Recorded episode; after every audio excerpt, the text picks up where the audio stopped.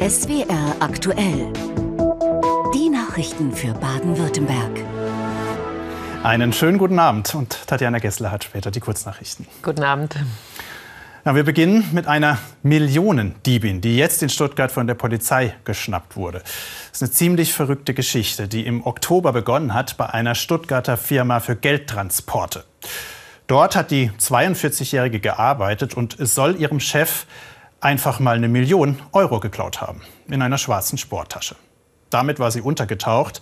Die Fahnder hatten keine Spur, bis sie diese selbst gelegt hat. Vor einigen Tagen tauchte ein TikTok-Video von ihr und ihrem neuen Leben im Luxus auf. Aber mit diesem Leben dürfte es jetzt vorbei sein. Gestern Abend wurde sie am Stuttgarter Flughafen festgenommen. Maxim Flößer und Gabriela Segrito. Sie singt und zeigt sich völlig unbekümmert mit ihrem Freund. Diese Videos sind vor kurzem in verschiedenen sozialen Netzwerken wie TikTok aufgetaucht. Die Frau, die eine Stuttgarter Geldtransportfirma um über eine Million Euro geprellt haben soll. Dort arbeitete sie als Telefonistin und soll die Gelegenheit genutzt haben, um an das Geld zu kommen. Mitte Oktober soll die Frau ja bereits diese Million Euro gestohlen haben. Sie ist dann direkt untergetaucht und wir haben erstmal mit eigenen Möglichkeiten versucht, ihr auf die Schliche zu kommen. Als diese nicht genug Erfolg versprochen haben, haben wir auch öffentlich nach ihr gesucht. Es begann ein Katz-und-Maus-Spiel, die Frau auf der Flucht und dann tauchen immer mehr Videos auf. Im Dezember und Januar veröffentlicht der Freund der mutmaßlichen Millionendiebin Bilder. Sie zeigen ein Leben in Luxus. Die Fahndung mit internationalem Haftbefehl erfolglos. Ebenfalls im Dezember taucht dann dieses Video auf, das aus einem Flugzeug aufgenommen wurde. Ein Abflug aus Stuttgart. Die Frau, die hat die deutsche Staatsangehörigkeit, hat aber ähm, einen ausländischen Hintergrund. Das bedeutet, sie hatte offensichtlich Bezugspunkte ins Ausland. Was sie letztendlich dazu bewegt hat, aus Montenegro nach Stuttgart zurückzukommen und sich zu stellen, das ist noch unbekannt. Und von der Beute keine Spur. Die Ermittlungen zum Verbleib der Geldsumme, die dauern noch an. Die Frau ist jetzt mit keiner Tasche voller Geld bei uns angekommen und hat die uns übergeben. Gestern Abend jedenfalls erfolgte die Festnahme am Stuttgarter Flughafen. Jetzt sitzt die Frau im Gefängnis. In den Genuss der ausgesetzten hohen Belohnung kommt also niemand mehr. Um Geld geht es Ihnen hier auch, allerdings nicht um eine Million. 500 Euro pro Monat mehr auf dem Lohnzettel zu haben, das würde schon reichen, um in diesen Zeiten besser über die Runden zu kommen, sagen die Beschäftigten im öffentlichen Dienst. Heute beginnen die Tarifverhandlungen, bei der die Gewerkschaft 10,5 Prozent mehr fordert. Inflationsausgleich. Die Arbeitgeber sehen das naturgemäß ganz anders. Aber irgendwie betrifft das ja uns alle. Öffentlicher Dienst, das sind die Menschen, die bei den Städten und Gemeinden arbeiten. Jetzt im Winter die Straßen freiräumen, in den Kindertagesstätten unsere Kinder betreuen, sich in den Kliniken um uns kümmern oder unseren Müll wegschaffen. Und genau so eine Müllwerkerin haben Fabian Siegel und Jacqueline Fied eine Schicht lang begleitet. Der Tag von Karin Seibel startet früh am Morgen. Um kurz nach sechs trifft sie sich mit ihren Kollegen, um Viertel vor sieben ist Abfahrt. Jeden Tag, ob bei Schnee oder sengender Hitze. Die 56-jährige Müllwerkerin steuert einen der orangefarbenen LKW der Stadt Stuttgart. Los geht es heute in den Stadtteil Degerloch. Seit 25 Jahren fährt Seibel schon für die Abfallwirtschaft der Stadt. Seit 25 Jahren macht sie einen Knochenjob. Harter Job, körperlich auf jeden Fall. Und äh, also für die Mitarbeiter, die hinterladen müssen, ist es sehr hart körperlich. Für mich auch teilweise körperlich, wenn ich jetzt mithelfe, lade und auch gut verkehrsmäßig. Verkehr ist halt extrem. Wie nicht? Kurze Zeit später. Karin Seibel muss aus dem Wagen nachschauen, dass die richtigen Tonnen geleert werden. Das Tonnen verladen, heben, wieder zurückstellen, das kostet Kraft. Den Job, den sie und ihre Kollegen machen, schaffen die meisten deshalb nicht ewig. Es gibt viele Kollegen, die das gar nicht, äh, die das gar nicht können, die packen das körperlich gar nicht. Und das ist halt auch, wie gesagt, in einige Jahre äh, geht halt alles auf die Knoche und viele Kollegen sind halt nach 10, 15 Jahren von der Knoche her kaputt und alles. Ne? Ihren Job macht sie trotzdem gern, aber sie ist auch frustriert, denn ihre Arbeit gehört zu den am schlechtesten bezahlten im öffentlichen Dienst. Das müsse sich ändern, das Gehalt deutlich steigen. Denn sie bekommt etwa 2300 Euro netto. nach 25 Berufsjahren. Und die explodierenden Kosten überall bereiten ihr Sorgen. Für die Arbeit, was, was man leisten muss und das müsste viel besser wertgeschätzt werden, die Arbeit. Also es ist, finde ich, total unterbezahlt. Auch an Berufseinsteiger denkt sie. Die verdienen noch einmal weniger. Sie hofft nun auf die Tarifverhandlungen. Mindestens 500 Euro mehr sollten es dann schon sein pro Monat. In Degerloch wird es jetzt eng. Der LKW muss durch eine schmale Straße. Karen Seibel rangiert den Wagen und lässt sich nicht aus der Ruhe bringen. Es geht wieder vorwärts. Sollten die Tarifverhandlungen nicht vorwärts gehen, würde sie auch vor Streik nicht zurückschrecken. Das auf jeden Fall, das muss auf jeden Fall gemacht werden, dass sie äh, auch diesen Beruf wertschätze und auch die Leistung, dass sie dementsprechend äh, bezahlt wird. 10.30 Uhr. Jetzt ist erstmal Durchschnaufen angesagt. Frühstückspause in der Kantine der Stadt Stuttgart. Für Karin Seibel und ihr Team gibt es eine Stärkung. Dann geht es weiter. Bis 15 Uhr müssen sie noch ran. Und sorgen dann wieder dafür, dass die Stuttgarterinnen und Stuttgarter nicht auf ihrem Müll sitzen bleiben. 10,5 Prozent. Sonst wird gestreikt wie vor zwei Jahren. Das ist die Ansage. Aber es gibt immer auch die andere Seite bei Tarifverhandlungen. In diesem Fall sind es Städte und Gemeinden, die sagen, das sei nicht drin. Jetzt in dieser Krise und vielen anderen Aufgaben, die sie haben. Klimaschutz, Digitalisierung oder marode Schulen, sagt beispielsweise der Stuttgarter Oberbürgermeister Frank Nopper, der auf einen guten Kompromiss hofft und das nicht gestreikt wird und der Müll wochenlang nicht abgeholt wird. Denn damit drohen die Gewerkschaften. Heike Scherbel. Die Gewerkschaft Verdi sieht eine hohe Streikbereitschaft unter den Beschäftigten. Immerhin gehe es um die Gehälter für 2,4 Millionen Angestellte der Kommunen und 160.000 Beschäftigte beim Bund. Die Forderung 10,5 Prozent mehr, mindestens aber ein Plus von 500 Euro im Monat bei einer Laufzeit des Tarifvertrags von zwölf Monaten. Das bedeutet auf alle Tarifgruppen gerechnet eine Forderung von durchschnittlich plus 14 Prozent. In den vergangenen Jahren bewegten sich die Abschlüsse zwischen gut einem Prozent, wohl als Folge der Finanzkrise, und einem Plus von 3,5 Prozent dann 2012, als die Finanzkrise vorbei war. Weil die Inflationsrate bis Ende 2021 niedrig blieb, hatten die Beschäftigten in den letzten zehn Jahren immer einen Reallohnzuwachs. Das will Verdi wieder erreichen. 1974 gab es Tarifstreitigkeiten im öffentlichen Dienst, die oft mit heute verglichen werden. Die Inflation kurz vorher war hoch, bei fast 8 Prozent. Die Beschäftigten forderten 15 Prozent mehr Lohn. Der Tarifabschluss führte letztendlich zu einem Plus von 11 Prozent. Das war Rekord im öffentlichen Dienst.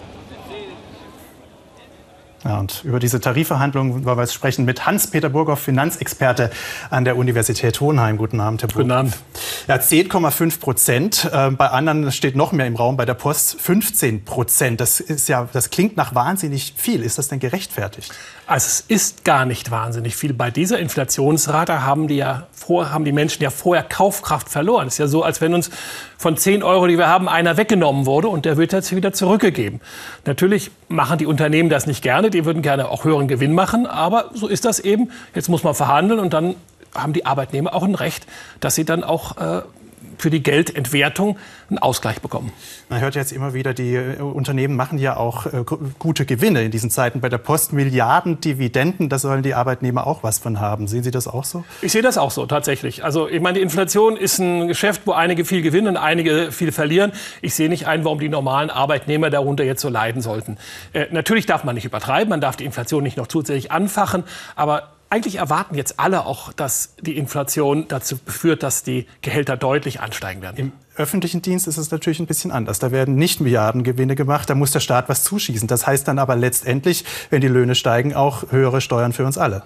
Das ist richtig. Aber andererseits muss der öffentliche Dienst ja auch konkurrenzfähig bleiben bei den Gehältern, muss da mithalten. Es ist nicht so, dass die Gehälter im öffentlichen Dienst der Vergangenheit stärker gestiegen werden als der Wirtschaft. Das Gegenteil ist der Fall. Und wenn man gute Mitarbeiter gewinnen will, dann muss man die auch anständig bezahlen. Also da kommt der öffentliche Dienst nicht darum herum, äh, mitzuziehen. Was er nicht tun soll, ist vorne wegzulaufen. Das haben wir in, zum Beispiel in Griechenland vor der, vor der großen mhm. Finanzkrise dort gehabt. Äh, das ist natürlich tödlich. Aber das sind wir noch lange nicht. Aber wenn da jetzt die Löhne steigen, wenn insgesamt die Löhne steigen, dann, dann kommt ja auch das in Gang, was man als, als Lohnpreisspirale bezeichnet. Müssen wir davor Angst haben, also dass sich das langsam immer weiter hochschaukelt? Ich glaube noch nicht. Es gibt so viele andere Gründe, die Inflation treiben. Die sind da oder sind nicht da. Das hängt sehr stark von der Entwicklung des Ukraine-Kriegs ab. Es hängt von der Situation auf den Weltmärkten an, der, ab der Energieknappheit, dem funktionierenden Welthandel. Ähm, da sind die Löhne nur ein Faktor. Und natürlich höhere Löhne treiben die Preise nach oben. Andere Dinge können die Löhne nach unten treiben. Entscheidend, entscheidend ist tatsächlich, dass die Europäische Zentralbank glaubwürdig die Inflation bekämpft. Im Moment macht sie das. Ist viel zu spät eingestiegen, aber im Moment äh, kämpft sie darum, wieder Glaubwürdigkeit zu gewinnen. Und ich glaube, sie kann das schaffen. Sie muss damit, nur dabei bleiben. Damit wären wir beim Ausblick. Jetzt ist es ja gerade so, die Inflationsrate ist zuletzt ein kleines bisschen gesunken. Die Gaspreise sind auch ein bisschen gefallen. Mit was rechnen Sie denn in den kommenden Monaten? Also, wenn nichts Schlimmes passiert, denke ich, dass die Inflation hoch bleibt, aber allmählich zurückgeht. Ähm, weil eben die EZB jetzt darum kämpft, durch Zinserhöhungen die Glaubwürdigkeit zurückzugewinnen. Und in dem Rahmen sind dann moderate, aber doch sehr deutliche Lohnabschlüsse eigentlich nur angemessen sagt Hans-Peter Burkhoff von der Universität Hohenheim. Vielen Dank, Herr Burkhoff, für den Besuch. Ja, und jetzt kommen wir zu dem, was uns die vergangenen drei Jahre beschäftigt hat. Was heißt beschäftigt? Zeitweise hat Corona unser komplettes Leben auf den Kopf und die Politik auf die Probe gestellt. Zu Beginn wurden Schulen und Geschäfte geschlossen. Ausgangssperre, je nach Sieben-Tage-Inzidenz, bis dahin fast undenkbar bei uns. Dann kamen die Masken und die Pflicht, sie zu tragen. Testpflicht, Homeoffice-Pflicht, Impfpflicht gab es dann doch nicht für alle. Aber 2G, 3G beim Einkaufen oder Essen gehen, das alles weitgehend geregelt in den Corona-Verordnungen des Landes. Mehr als 100 gab es davon. Heute wurde die vorerst letzte von der Landesregierung auf den Weg gebracht. Sie wird ab heute in einer Woche gelten. Besser gesagt, sie wird alles, was das Land regeln kann, aufheben. Nico Sokoljuk und Laura Schmittinger. Masken, Masken, Masken. Ab nächsten Dienstag werden deutlich weniger von ihnen im Alltag zu sehen sein. Die Landesregierung kippt mit der neuen Verordnung die letzten Regelungen, die sie selbst aufheben kann. Denn wir sind jetzt tatsächlich in einer Endemie und da gilt, dass jeder Einzelne selber äh, verantwortlich ist, dass er sich impfen lässt, dass er Masken trägt, was auch immer. Das heißt, in Bussen und Bahnen im Land wird das Tragen einer Maske nur noch empfohlen, ist nicht mehr verpflichtend. Gleiches gilt für die Masken in Einrichtungen für Wohnungslose. In Arztpraxen und anderen ambulanten medizinischen Einrichtungen muss das Personal keine Maske mehr tragen. Patienten und Patientinnen dagegen schon. In Krankenhäusern und Pflegeheimen ändert sich nichts. Das ist Sache des Bundes. Hier gilt noch das Infektionsschutzgesetz. Zeit für einen Rückblick der Regierung. War alles immer angemessen?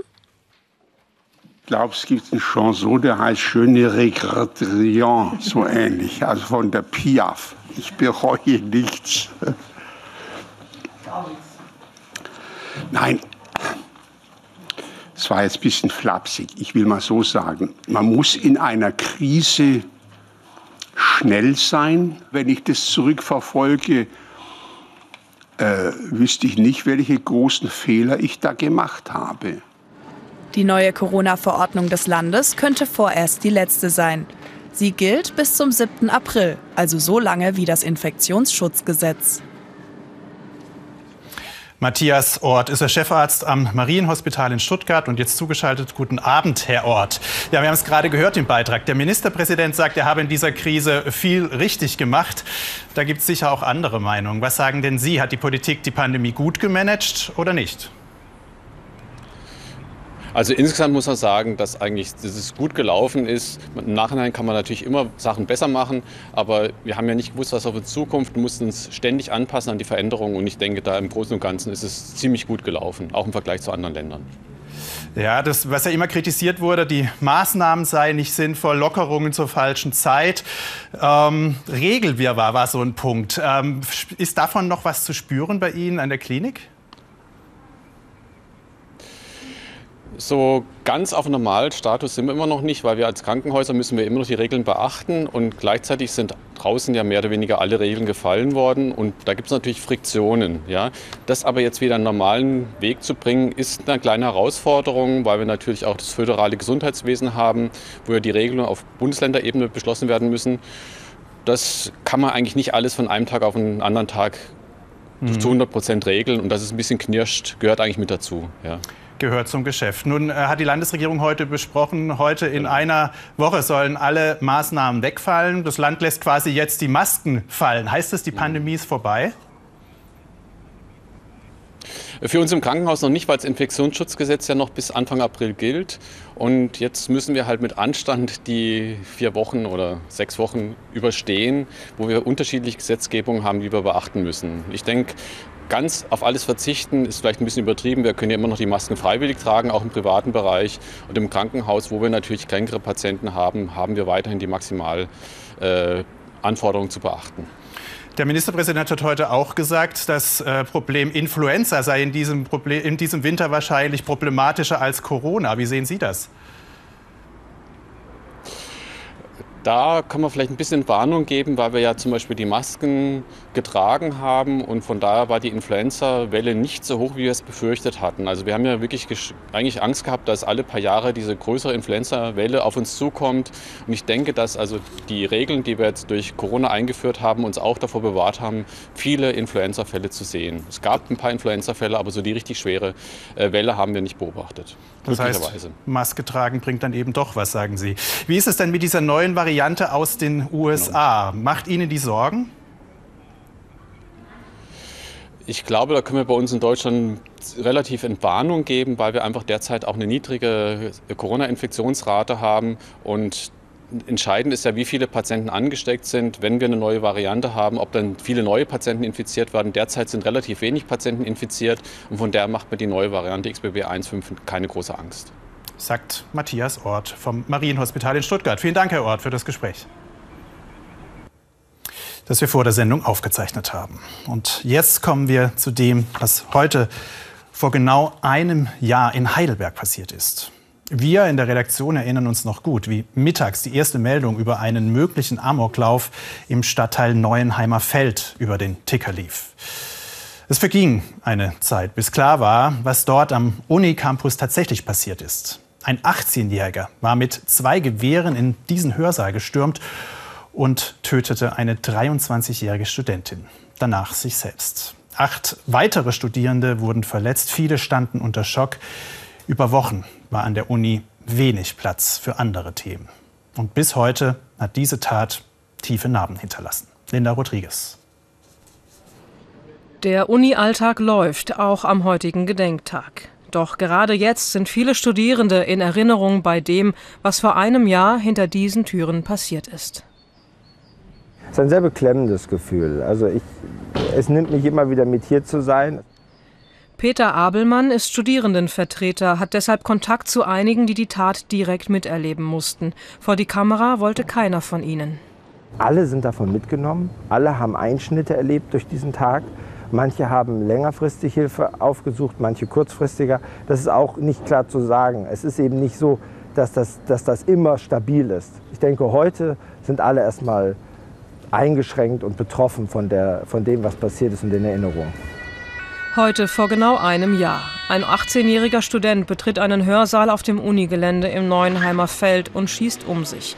Dabei verletzt er acht Studierende. Die 23-jährige Marie-Louise stirbt wenig später an den Folgen eines Kopfschusses. Der Täter rennt aus dem Gebäude und erschießt sich. Laut Staatsanwaltschaft handelte er allein und kannte die Opfer offenbar nicht. Sein Motiv ließ sich nie einwandfrei klären. Was bleibt, ist Fassungslosigkeit. Die Universität hat den Studierenden umfangreiche psychologische Hilfen angeboten. Auch viele, die nicht bei der Tat dabei waren, nahmen dies an. Die Studierenden waren tief verunsichert. Diese Einsicht, wow, es hätte auch mich treffen können, führt dazu, dass äh, man in großer Betroffenheit ist und gar nicht weiß, wie man auf so ein Ereignis reagieren kann und soll. Die Peterskirche wird heute bis 22 Uhr geöffnet sein als Ort der Trauer. Seelsorger stehen für ein Gespräch bereit. Die Universität arbeitet eng mit der Polizei zusammen, hat nach der Tat Lagepläne aktualisiert, Alarmpläne durchgespielt. Sicherheitsmaßnahmen wie Zugangskontrollen oder Zäune wird es nicht geben. Wir sind eine Universitätsstadt Und diese Symbiose zwischen Stadt und Universität können und wollen wir gar nicht auflösen, weil das Teil der Lebensform hier zu studieren ist. Es ist Teil der Lebensform, hier zu arbeiten. Und wir lassen uns es auch nicht von einem Amoktäter ähm, in irgendeiner Art und Weise dann aufzwingen. Der Universitätschor probt für das Konzert am Abend. Ein Requiem als musikalisches Gedenken an die Opfer. Zudem wurde der Marie-Louise Jung-Preis ins Leben gerufen für herausragende Leistungen im Fach Biowissenschaften. Er soll an die getötete Studentin erinnern. Menschen, die Rettungskräfte äh, angreifen oder attackieren oder bei ihrer Arbeit behindern, sollen die härter bestraft werden oder schneller. Darum ging es unter anderem heute beim Sicherheitsgipfel im Innenministerium, Tatjana. Im Kampf gegen Gewalt gegen Einsatzkräfte hat sich Ministerpräsident Kretschmann gegen härtere Strafen ausgesprochen. Vielmehr müsse die Strafe schneller auf die Straftat erfolgen, so der grünen Politiker. Das Land stattet die Justiz dazu mit mehr Personal aus, hieß es weiter. Die SPD und die Deutsche Person Polizeigewerkschaft hatten heute auf einem Gipfel gegen Hass und Hetze besseren Schutz für Einsatzkräfte gefordert. Die Strafen seien zu mild und deshalb wirkungslos. Bei einer Drogenrazzia haben heute in Baden-Baden und im Landkreis Rastatt 150 Polizeikräfte Wohnungen und Asylunterkünfte durchsucht. Dabei wurden acht mutmaßliche Drogenhändler festgenommen. Die Handschellen klickten früh am Morgen. Der Mann in der roten Jacke ist einer von acht mutmaßlichen Drogenhändlern, die im Rahmen einer groß angelegten Polizeiaktion in Baden-Baden und im Landkreis Rastatt festgenommen wurden. 150 Polizistinnen und Polizisten waren im Einsatz. In dieser Flüchtlingsunterkunft im Baden-Badener Industriegebiet wurden alle Wohnungen durchsucht. Dabei stellten die Polizeikräfte nach Angaben der Staatsanwaltschaft jeweils mehrere hundert Gramm Amphetamine, Marihuana und Kokain sicher, bei teilweise einschlägig vorbestraften Personen. Wir haben im Verlauf des letzten Jahres mitbekommen, dass hier im Bereich der Asylunterkünfte ein schwunghafter Handel mit verschiedenen Sorten von Betäubungsmitteln stattfindet. Wir haben durch verdeckte Ermittlungen in den letzten vier Monaten zehn Personen identifizieren können. Gegen diese hat sich die heutige Aktion gerichtet. Und dann betont die Staatsanwaltschaft noch, dass ein Teil der Verdächtigen in der Vergangenheit durch Gewalttaten aufgefallen sei. Deshalb seien auch insgesamt 60 Spezialkräfte der Polizei bei der Drogenrazzia vor Ort gewesen. Die A6 bei Mannheim in Richtung Heilbronn war am Morgen gesperrt. Bei einem Auffahrunfall waren drei Fahrzeuge ineinander gefahren.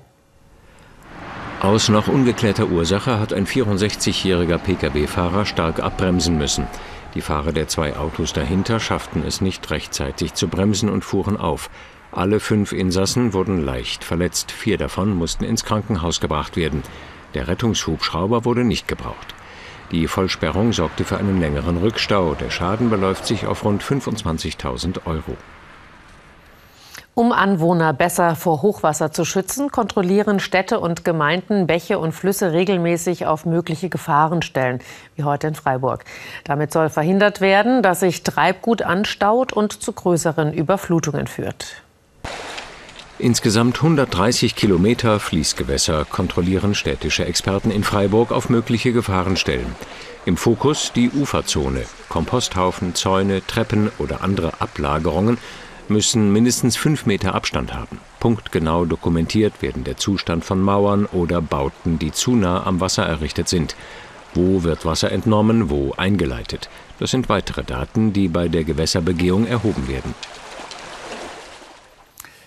Baby, du siehst gut aus. So ein Kompliment haben Sie heute doch sicher noch nicht bekommen. Aber es stimmt, Sie sehen wirklich gut aus.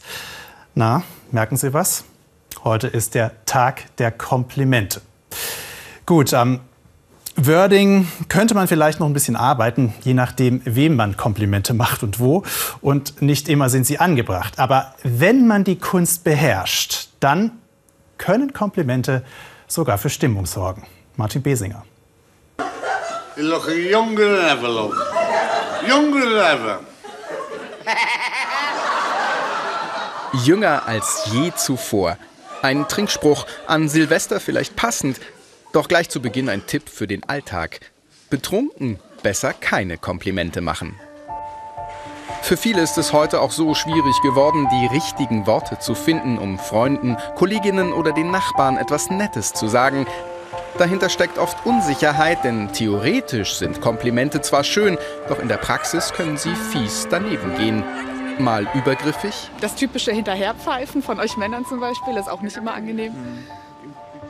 Mal als Floskel. Ja, vielleicht, wenn man so sich selber gerade nicht gut fühlt und dann kommt einer, oh, du siehst aber gut aus und denkst so. Oder im Beruf. Und bevor ich überhaupt angefangen habe, etwas zu erklären, sagte mein Chef, das ist aber eine Freude, so nettes junges Lächeln hier im Raum zu haben.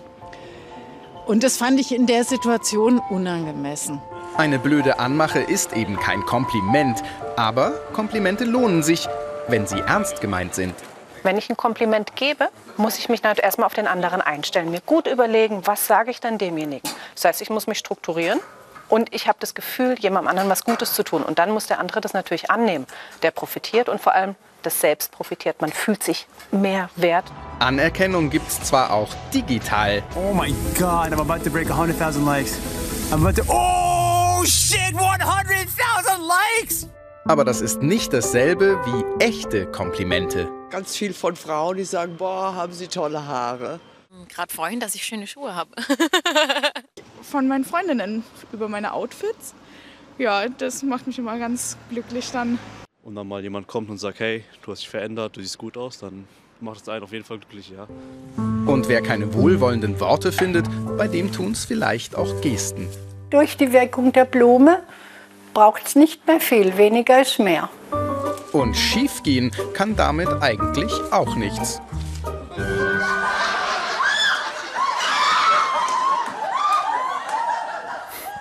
Aber nicht verwechseln, der Tag mit den Blumen, der kommt noch am 14. Februar. Wir bleiben erstmal bei den Komplimenten und bei den Aussichten für heute Abend. Ja, das Wetter gewinnt derzeit keinen Blumentopf. Donald Becker sagt Ihnen genau, wie es weitergeht. Und später gibt es noch mal Nachrichten mit Tatjana. Um dreiviertel zehn. Ich freue mich auf Sie. Tschüss. Machen Sie es gut. Schönen guten Abend und herzlich willkommen dazu. Und wir haben eine Hochdruckwetterlage, aber das bedeutet im Winter halt vielfach trübes Wetter und so war es auch heute. Zugegebenermaßen trüber als gestern noch erwartet. Wir können uns mal die Wetterlage für morgen anschauen. Diese Hochdruckbrücke ist immer noch da, wenig Wind zumindest unten äh, am Boden, auf den Bergen. Zum Teil war es auch ein bisschen windiger, aber wir haben diese Absinkbewegung. Das heißt, die Wolken lösen sich in höheren Luftschichten auf. Deswegen sehen wir hier auch kaum Wolken. Aber so in rund 800 bis 1000 Meter Höhe gab es dann doch diese Hochnebelschicht. Wir sehen aber, es ändert sich etwas. Von Norden her kommt dann Donnerstag und Freitag hier dieser Tiefausläufer bis zu uns durch. Und das bringt dann natürlich auch wieder das Ende der Inversionswetterlage. Also so die normale Luftschichtung wird dann wieder hergestellt und es kann dann wieder etwas schneien und zum Teil auch wieder ein bisschen Sonne geben. Heute Nacht allerdings wird sich nichts ändern. Diese Hochnebeldecke bleibt überwiegend dicht. Ausnahmen Richtung Alpenrand und am Oberrhein. Oberhalb von 800 bis rauf auf 1200 Meter steckt man dann in den Wolken. Die Temperaturen morgen früh überwiegend im positiven Bereich. Nur in höheren Lagen geht es dann auf bis minus drei Grad zum Teil schon mal runter. Der morgige Vormittag wird nicht viel Änderung bringen. Das heißt nur Richtung Allgäu, dort vor allem direkt an den Alpen Aufheiterung, auch am Oberrheingraben. Zum Nachmittag dort vielleicht noch mal etwas Vergrößerung dieser kurzen sonnigen Phasen. Für die meisten bleibt es mal ähnlich trüb wie heute.